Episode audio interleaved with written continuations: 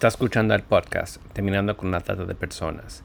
Este es el episodio 134, Informe Mundial de UNODC sobre Trata de Personas 2022.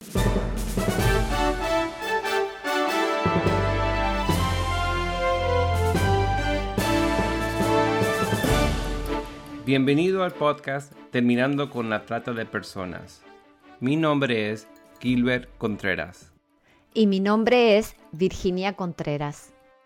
A través de nuestros episodios, que se emitirán cada dos semanas, buscaremos empoderarlo a usted con herramientas para estudiar el asunto, ser una voz y hacer una diferencia para terminar con la trata de personas. Estamos en comunicación directa con Gilberto Zuleta Ibarra, oficial regional del Programa Global contra la Trata de Personas de la Oficina de las Naciones Unidas contra la Droga y el Delito. Y queremos también extender nuestro agradecimiento a Paulina Rivadeneira Naranjo del área de comunicación de la oficina por su constante apoyo a nuestro podcast. Muy buenos días, Gilberto. Virginia, muy buenos días em, eh, para ti, eh, para tu esposo, para toda la audiencia que se conecta siempre a este espacio tan importante para difundir información relativa a la trata de personas.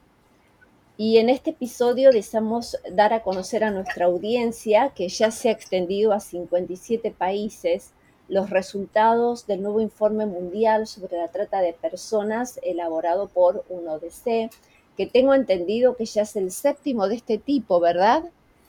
En efecto, Virginia, esta es la séptima edición que se realiza de este informe mundial. Fue lanzado a nivel global hace dos semanas es decir, que tenemos los datos todavía frescos y, y que, mejor que este espacio para poder compartir un poco sobre ellos. Y de la lectura del mismo que estuve haciendo, se hace evidente que las crisis mundiales, entre ellas las del COVID-19, que ya hemos hablado en otro episodio, han cambiado los patrones de la trata de personas y han dificultado la identificación de las víctimas pese a que por la pandemia mundial, como sabemos, la vulnerabilidad de las personas ha crecido. Queríamos preguntarte, Gilberto, entonces, si podrías comentarnos los hallazgos que se reportan en el informe y las posibles respuestas para superarlos que aparecen en este informe.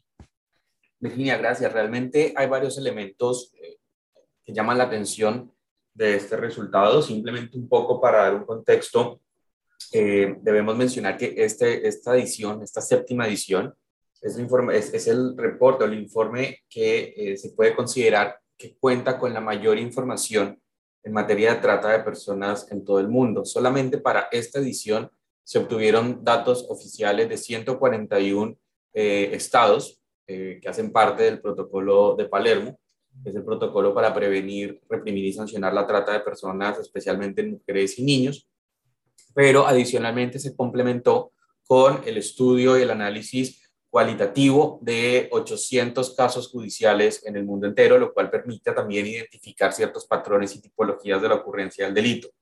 Esto para analizar la tendencia 2017 hasta el 2020 y algunos datos del 2021. No obstante, hay que eh, mencionar que a nivel de metodología, el informe global también toma información desde el año 2003, es decir, desde el año 2003 que se ha venido recopilando toda esta información a nivel mundial a partir de los estados, permite generar estos contrastes y determinar estas tendencias y patrones del comportamiento del delito, de la tipología de víctimas, de victimarios, de organizaciones criminales. Esto como un poco el contexto. En cuanto a los hallazgos, debemos mencionar que hay uno fundamental y llama mucho la atención, sobre todo en este contexto global, como muy bien eh, lo menciona el, mismo informe, y es que llega en un contexto de convulsión social, económica eh, e incluso política asociado a diferentes factores dentro del ámbito internacional y de algunas regiones. Y es que por primera vez en 20 años la detección de víctimas disminuye en el mundo entero. Estamos hablando de las víctimas oficialmente detectadas, es decir, se detectaron menos víctimas a nivel mundial. 11% menos, una reducción del 11% en la detección de víctimas. Esto porque hay contrasta precisamente con lo que he mencionado, porque estamos en un contexto en el que se incrementaron los riesgos, las vulnerabilidades y los factores que agudizan la ocurrencia del delito de trata de personas. Grandes migraciones masivas, cambio climático, em, eh, conflictos eh, tanto, tanto sociales de distinta índole alrededor del mundo que agravan las condiciones para la ocurrencia del delito de trata de personas. Pero, como lo decía, en contraste o paradójicamente, hubo una reducción del 11% de la identificación de víctimas. Pero este 11% es a nivel mundial. Si nosotros miramos la reducción de la detección de víctimas eh, en países donde eh, se consideran de ingreso bajo o medio, como algunos países, por ejemplo, como los, los, países suramericanos, la reducción fue aún, aún mayor. Es decir, la reducción en el caso nuestro de Suramérica particularmente fue del 32%, y en el caso de Centroamérica y el Caribe la reducción en la detección de víctimas fue del 36%. En algunos titulares que hacen referencia al informe decían que se ha reducido el número de víctimas pero es importante lo que estás afirmando, que se ha reducido en cuanto a víctimas detectadas, tal vez porque los tratantes usan lugares más ocultos o por la situación mundial, como estás diciendo, hace que sea menos probable eh, detectar estos casos. Esto es un punto fundamental. Nosotros realmente reconocemos y valoramos el espacio y la difusión que los medios en el mundo entero han dado a los resultados y hallazgos del informe mundial no obstante, sí creemos importante precisar eso, Virginia, que, que estás mencionando. Se redujo la detección de víctimas, no se redujo el delito, no se redujo el número de víctimas, se redujo la detección, es decir, las víctimas que fueron efectivamente identificadas por parte de las autoridades nacionales y que constan dentro de sus registros oficiales. Sabemos no solo por, por este informe global, sino sabemos por la misma naturaleza del delito, que es un delito eh, invisible, es un delito que lamentablemente enfrenta un subregistro. Y precisamente esto es una alerta en donde nos están diciendo, cuidado, eh, actores, cuidado, autoridades, cuidado, cooperación, cuidado, distintos eh, personajes involucrados en, este, en, este, en, en la lucha contra este fenómeno. Y es que algo está fallando en identificar a las víctimas porque sabemos que las condiciones que existen son condiciones que propician el delito. Entonces, esto que, que se está mencionando tiene varios elementos a, a, complementar. El primero de ellos eh, creo que es el más grueso, y es que estamos hablando también del impacto de la pandemia del COVID-19 en el mundo entero. Y no estamos hablando del impacto de las vidas humanas, de la salud mental de las, de las personas que sabemos que, que nos afectó en, en gran medida, sino también estamos hablando de cómo impactó en el mismo delito. Por un lado, generó unas condiciones sociales y económicas que precisamente generaron un contexto que agudizó la ocurrencia del delito, es decir, una mayor informalidad laboral, eh, una mayor propensión a la migración, una mayor eh, dinámica también para que frente a esas necesidades económicas acrecentaran las vulnerabilidades para las víctimas. Pero adicionalmente a, este fenómeno también, perdón, digamos, a este, a este aspecto, hay un elemento que es cómo se impactó en la ocurrencia misma del delito. Cuando estamos hablando de un confinamiento eh, generalizado en los diferentes países, cuando estamos hablando de un cierre de las fronteras, cuando estamos hablando realmente de incluso la afectación y el cierre económico de muchísimos negocios que afectan a las familias, entonces Estamos hablando también que los tratantes se vieron obligados a llevar el delito a entornos mucho más clandestinos. La pandemia y las medidas que se, a las que se acudieron para enfrentar la pandemia, en últimas impactaron la ocurrencia del delito porque generaron una mayor clandestinidad y llevaron a que los tratantes buscaran mecanismos mucho más ocultos. Y finalmente, un tercer aspecto ah, en este sentido tiene que ver con la capacidad de las autoridades eh, en los diferentes estados para identificar a las víctimas en el contexto de pandemia. Sabemos que los esfuerzos y los recursos de los gobiernos se enfocaron en enfrentar la pandemia, en controlar las medidas de confinamiento y de cuarentena, eh, de controlar las medidas fronterizas. Y esto llevó evidentemente a una reducción en la capacidad proactiva de identificación del delito en, los países y principalmente, como lo mencionaba ahora, en aquellos países de ingresos bajos y medios. En el documento también se brindan posibles respuestas a cada uno de los hallazgos. ¿Qué podrías comentarnos respecto a esto? Bueno, lo primero que debemos nosotros mencionar sobre este reporte o este informe global es que tiene una naturaleza más de brindar información general como una especie de, de una fotografía panorámica para, para la respuesta, eh, o por lo menos para entender un poco el fenómeno. Este fenómeno de la trata de personas es un fenómeno que lo podemos denominar como un fenómeno situado. Eso quiere decir que cambia el contexto de su ocurrencia entre país y país y al interior de los países. No es lo mismo como ocurre la trata en un entorno eh, turístico, en un entorno, frente a un entorno, por ejemplo, que exista mayor agricultura rural o un entorno fronterizo. Entonces, eh, lo importante aquí es que las medidas respondan también a un contexto mucho más mm, situado, mucho más focalizado, de acuerdo a las naturalezas y contextos donde se quiere dar esa respuesta.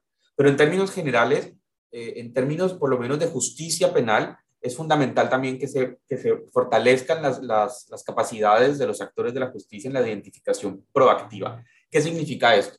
Que las autoridades no esperen a que las víctimas aparezcan para denunciar, a que las, a que las víctimas surjan para poder eh, tomar medidas que eh, persigan, investiguen y finalmente lleven a condena a los tratantes y, y las medidas de reparación para las víctimas, sino que se tomen medidas realmente que sean las autoridades que salgan a buscar a las víctimas. Y esto es importante porque esto es un segundo hallazgo del informe global, si me permiten, Virginia, también mencionarlo, y es que más del 50% de las víctimas detectadas en el mundo fueron víctimas que se puede decir que se autorrescataron, es decir, que el 41% fueron víctimas autorrescatadas, llamémoslo de esta forma, víctimas que ellas mismas buscaron los mecanismos de escapar de sus tratantes de alguna forma o eh, pudieron acudir a las autoridades de alguna manera y un 10% fueron a través de denuncias interpuestas por sus familiares. Justamente estuvimos haciendo entrevistas a sobrevivientes de trata, específicamente de explotación sexual, y esto eh, hay que tener un ingrediente para considerar en esta ecuación de que muchas veces estas víctimas no se consideran víctimas. Claro, entonces estamos enfrentando varias barreras eh, a ver, si estamos hablando que el 51%, o al menos el 41% de la detección de víctimas ha dependido exclusivamente de la víctima, estamos diciendo además que el número real de víctimas puede ser inclusive muchísimo mayor, y eso lo hemos hablado en otros escenarios. ¿Por qué? Porque esas víctimas que han logrado autorrescatarse es tal vez un porcentaje mínimo frente a la realidad en cuanto a porcentaje o la dimensión del delito. ¿Por qué? Porque las víctimas no solamente deben enfrentar el temor a sus tratantes, enfrentar las represalias en caso de que no logren escapar o no logren denunciar, sino que adicionalmente enfrentan temores, por ejemplo, en caso de ser víctimas en situación migratoria irregular, de ser deportadas, de ser repatriadas, eh, en algunos casos incluso de enfrentar algunos estigmas a la hora de la denuncia o algunas barreras de acceso a la justicia, por eh, eh, estigmas. Pensemos en población LGBTIQ, en donde muchas veces se encuentran barreras de acceso a la justicia o a los mecanismos de asistencia y protección precisamente por esos estigmas. Entonces, adicionalmente también a lo que menciona Virginia de cómo hay una, una, un complejo entorno para autorreconocerse como víctima. Estamos hablando realmente que no, no podemos llevar como una responsabilidad de la víctima el reconocerse y el rescatarse, sino que debe ser una, digamos, una labor fundamental de las autoridades generar estrategias para ir a rescatarlas, identificarlas, buscarlas y generar los mecanismos para que se autorreconozcan como víctimas y generar todo un proceso de restablecimiento de derechos y de generar todo una, una, reinserción a una vida eh, fuera de esa victimización a la que han sido sometidas estábamos viendo que también en, el, en uno de los hallazgos, ya que estamos hablando de explotación sexual, es realmente uno de los menos detectados durante la pandemia. Hubo una reducción en la, en la detección de, de víctimas en, cuanto a la explotación sexual. Esto se dio eh, por factores que he mencionado, la mayor clandestinidad, el uso de mecanismos eh, tecnológicos para la explotación de víctimas, la explotación en línea, por ejemplo, eh, pero adicionalmente porque en cuanto a términos porcentuales, también por primera vez en el reporte, eh, eh, por primera vez en, en, la historia del informe global, se identifica la explotación laboral o de trabajos forzosos casi al mismo nivel de la explotación sexual. Estos son por múltiples factores, pero creo que uno de los principales por mencionar aquí es precisamente cómo la crisis social y económica que generó la pandemia incrementó realmente la ocurrencia y la, la, dinámica de, los contextos de trabajo forzoso y, explotación laboral. Recordemos que el, el, informe global de hace dos años nos alertaba que la recesión que iba a generar la pandemia a nivel mundial es una recesión que superaba la recesión generada por la Segunda Guerra Mundial. Mm. Entonces estamos hablando de unos contextos de recesión donde efectivamente se incrementaron las necesidades económicas, eh, incrementaron las necesidades laborales, los contextos migratorios, la reunificación de familias y también se incrementa entonces esta dinámica del delito.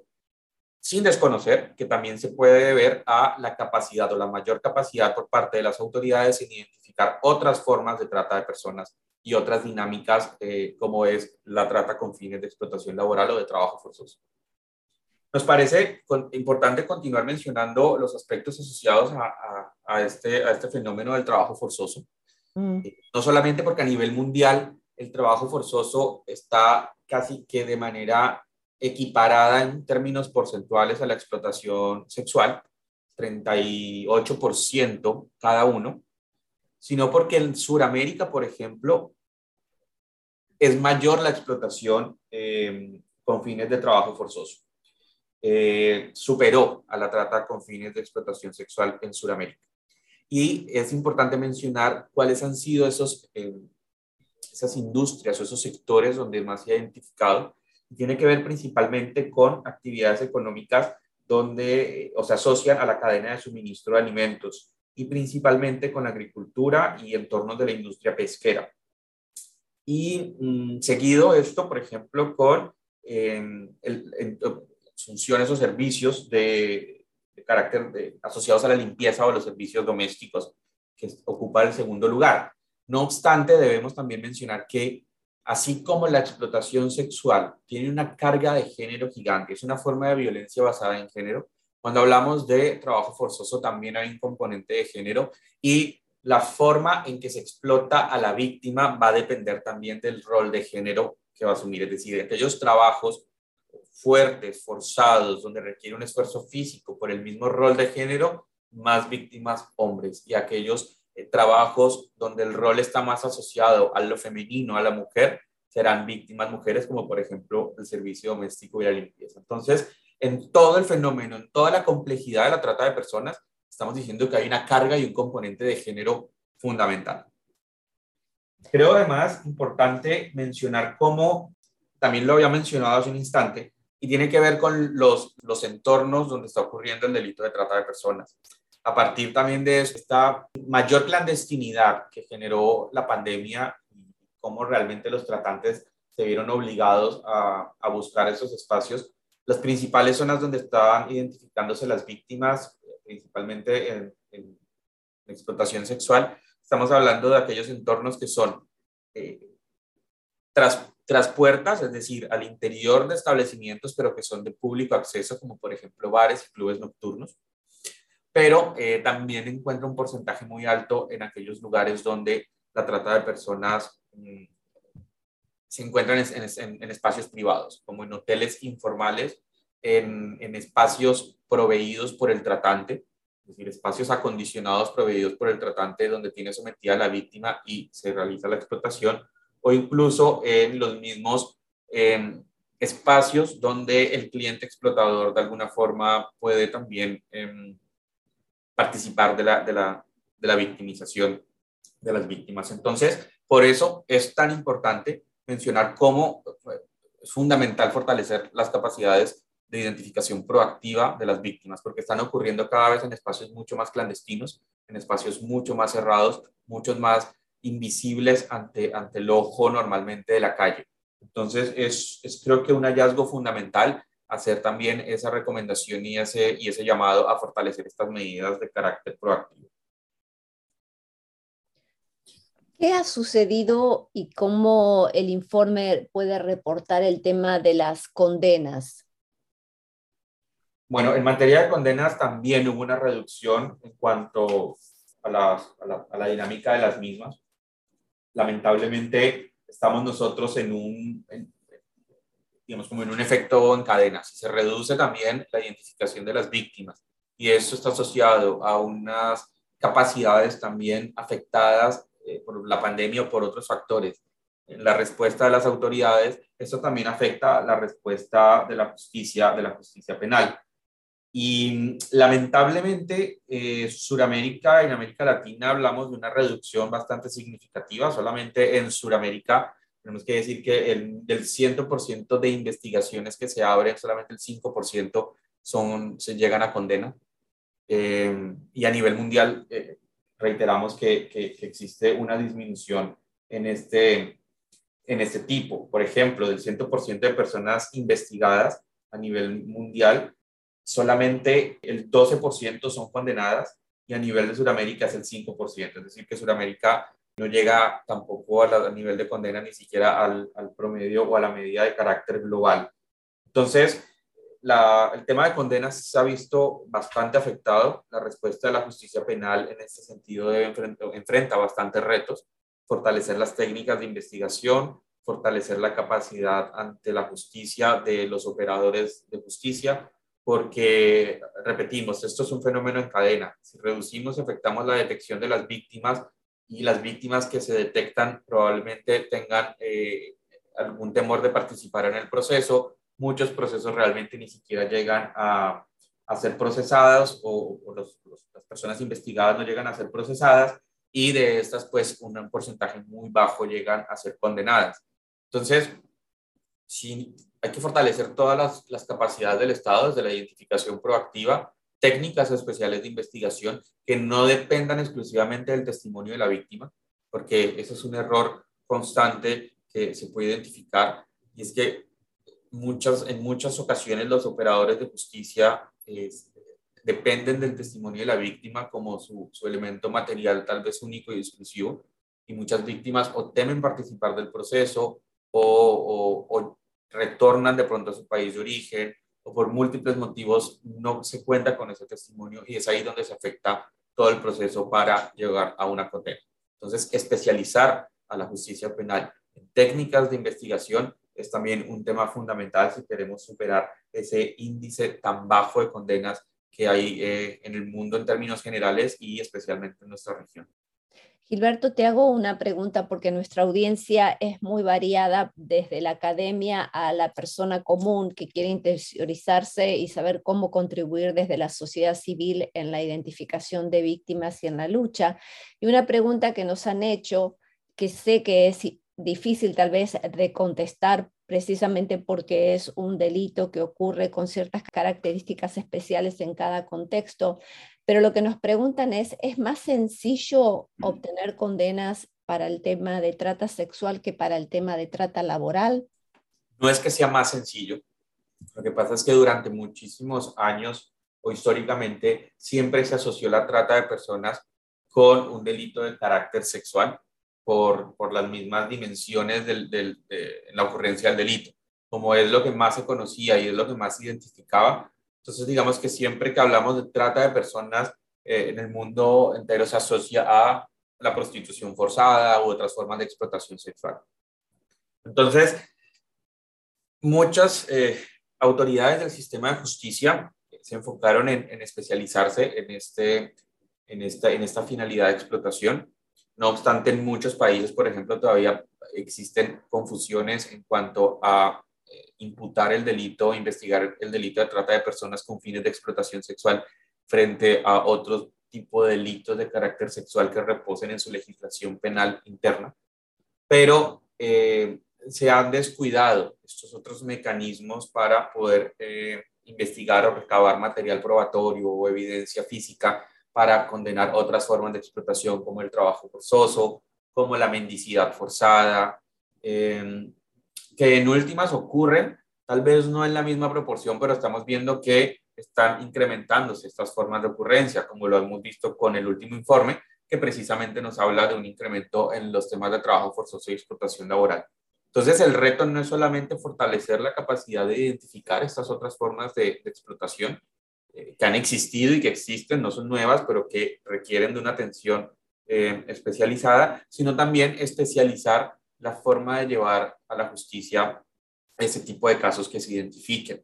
Eh, víctimas que han sido eh, explotadas con fines de trabajo forzoso de explotación laboral eh, medidas especiales de reparación. No es lo mismo asistencia a una víctima de explotación sexual que tiene unas connotaciones y unas características específicas precisamente por la misma naturaleza de la explotación a una víctima que ha sido sometida a otro tipo de violencias, a otro tipo de condiciones cuando es explotada laboral o, en trabajos forzados. Pero al mismo tiempo eh, la evidencia y el material probatorio es distinto, es diferente y se debe trabajar mucho en poder fortalecer la capacidad de los operadores de justicia en construir estos casos y esta evidencia a la hora de llevarlos a, los tribunales para que no se afecte efectivamente la víctima y eh, no termine esto también generando situaciones de impunidad. También en el informe se hace mención al tema de la guerra y de los conflictos, algo has mencionado, que son realmente un terreno fértil para los tratantes y la situación que se está dando también respecto al cambio climático, los desplazamientos, los refugiados. ¿Podrías ahora hacer mención a este aspecto del informe? Sí, Virginia, como lo mencionaba al principio, la trata de personas es un, es un fenómeno criminal sumamente sensible al entorno. Cuando me refiero a sensible es porque se ve afectado por distintos factores que pueden estar ocurriendo en donde, en donde, en materia de contexto, donde el fenómeno ocurre. Ejemplos de esto los menciona el mismo informe global, haciendo referencia a situaciones de conflicto, eh, estos conflictos que generan desplazamientos masivos de las personas, estos desplazamientos están asociados a situaciones de vulnerabilidad, migración irregular, eh, necesidades económicas en general. Y esto obviamente eh, es, un, es un escenario que aprovechan los tratantes y las redes de crimen organizado para la explotación. Pero precisamente se menciona algo importante y son los temas del cambio climático. Creo que por primera vez se, se, se hace una mención, si bien en el informe es bastante somera, pero creo que esto nos pone en la agenda cómo identificar estos factores que tal vez históricamente no habíamos contemplado asociados a la trata de personas y que por lo menos el informe menciona dos ejemplos. El primero, que tiene que ver con los desplazamientos causados por, por los efectos del cambio climático, como desbordamiento de ríos, eh, derrumbes eh, que pueden afectar comunidades enteras y que obligan a las comunidades a desplazarse. Nuevamente volvemos, este desplazamiento masivo, este desplazamiento de poblaciones y comunidades, con mujeres, con niños, con niñas, con adolescentes, con hombres que deben también en, contextos, en algunos casos, de, de, responder por familias enteras, pues incrementa los factores de riesgo de la trata de personas. Y el otro ejemplo que se menciona en el informe es muy importante también reconocerlo y es cómo el cambio climático está afectando eh, cultivos, haciendo perder cultivos por eh, épocas de sequía, por eh, exceso de lluvias, por estas eh, situaciones climáticas que en última no permiten una, una cosecha y que familias enteras subsisten a partir de estos cultivos y sus cosechas. Entonces, al haber una afectación nuevamente económica y una situación de vulnerabilidad que se genera, pues se incrementan también los contextos para o los factores de riesgo para la ocurrencia de la trata de personas. Entonces, si miramos eh, tal vez un poco en retrospectiva y, desde un, desde un punto mucho más genérico, la trata de personas se afecta de muchas formas eh, y de múltiples factores. Y lo hemos dicho también en otros espacios, y es que la trata de personas es un fenómeno multicausal. Y al ser un fenómeno multicausal que tiene múltiples causas en su ocurrencia al mismo tiempo, distintos factores que en el entorno a simple vista eh, no afectarían el delito de trata, sí la afectan.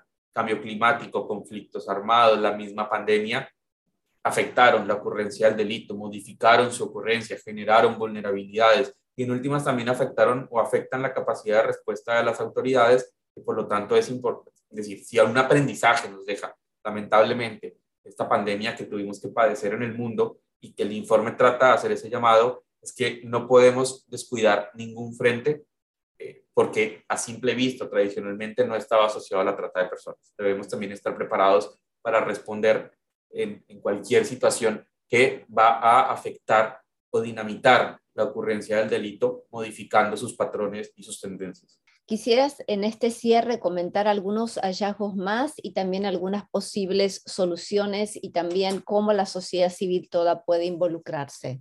Bueno, creo que Virginia es, es algo que nosotros hemos insistido muchísimo. Eh, tiene que ver con cómo se involucran otros actores eh, de la sociedad en este tema. Sin mencionar algo fundamental, y no voy a ahondar en esto, pero que sí es clave insistir en ello, y es que mientras no se combatan los factores de vulnerabilidad, las desigualdades, mientras no se combatan patrones sociales y culturales de, discriminación, de estereotipos de género, de, masculinidades nocivas y tóxicas que han cosificado y han llevado efectivamente a todas eh, estas dinámicas de poder en el cual se basa la trata de personas. Recordemos que la trata de personas es un delito que se basa efectivamente en dinámicas de poder, en el abuso de esas posiciones de poder y el abuso frente a posiciones de vulnerabilidad. Eh, creo que mientras estos elementos no se aborden, también es muy difícil combatir la trata. No obstante, podemos aportar y podemos ir construyendo en la medida en que también como, como ciudadanía empecemos a reconocer algunos de esos eh, patrones y factores que se van a demorar mucho tiempo en transformarse en, en, términos generales, pero que empecemos a cuestionar, cuestionarnos perdón, y a romper la naturalización y la normalización de la explotación. A veces no sabemos si en una casa eh, quien está como empleada o empleado doméstico de la limpieza o en algunas fábricas o en la calle en una situación de mendicidad estén tal vez realmente forzados en un contexto de explotación, porque hemos normalizado ya esos, esos entornos y esos patrones. Entonces creo que debemos empezar a generar esa sensibilización. Ustedes con estos espacios y en general los medios de comunicación son claves para abordar estos temas pero al mismo tiempo ir a denunciar. Y aquí empieza el segundo componente, y es cómo no basta con ir a denunciar, sino que las autoridades también adopten las medidas para llevar estas denuncias a medidas proactivas y medidas que respondan a una realidad que es cada vez más compleja y que en un mundo convulsionado como el que estamos viviendo, pues la trata de personas está tomando terreno cada vez más y no se está respondiendo de la manera eh, que amerita un delito de estas dimensiones. En el informe se manifiesta que las mujeres investigadas por el delito de trata de personas tienen más probabilidades de ser condenadas que los hombres. Sí, Virginia, esto es un, esto es un, un hallazgo que además se complementa con, con otros estudios que se han dado eh, en el mismo tema en otras regiones y no de carácter global, pero lamentablemente eh, las mujeres están enfrentando una mayor probabilidad de ser condenadas. Y esto tiene también varios elementos para mencionarse. El primero, existe también una serie de barreras de acceso a la justicia para las mujeres. Estamos hablando que se responsabiliza más fácilmente a las mujeres en muchos de los sistemas judiciales o en algunos de los sistemas de justicia en el mundo. Las garantías eh, procesales para las mujeres suelen ser dispares o inequitativas frente a las garantías procesales que pueden tener hombres. En muchos casos, eh, también muchas eh, mujeres, lamentablemente, que han sido víctimas de trata de personas, posteriormente en medio de la misma dinámica del delito, pueden llegar a ser procesadas porque o asumieron por supervivencia un rol dentro de la misma ocurrencia del delito, un rol del otro lado del delito, ya no como víctimas, eh, pero repito, como una, una forma de supervivencia en el, en el contexto y que esto obviamente lleva a, eh, a unos factores de, de, mayor, de mayor condena. Entonces, sin querer restar responsabilidad o decir que las mujeres no cometan delitos, estamos diciendo que en este desbalance también del género se está viendo también en la proporción de condenas. Si las, las condenas son, las mujeres que son investigadas son más propensas a ser condenadas que los hombres, incluso por estos mismos estereotipos y estos patrones eh, de desbalance y de, de, de, forma de administrar justicia, muchas veces dominadas y en muchos entornos culturales por hombres. Eh, y que las mujeres gozan o por lo menos no cuentan con las mismas garantías procesales eh, o procedimentales para poder defenderse.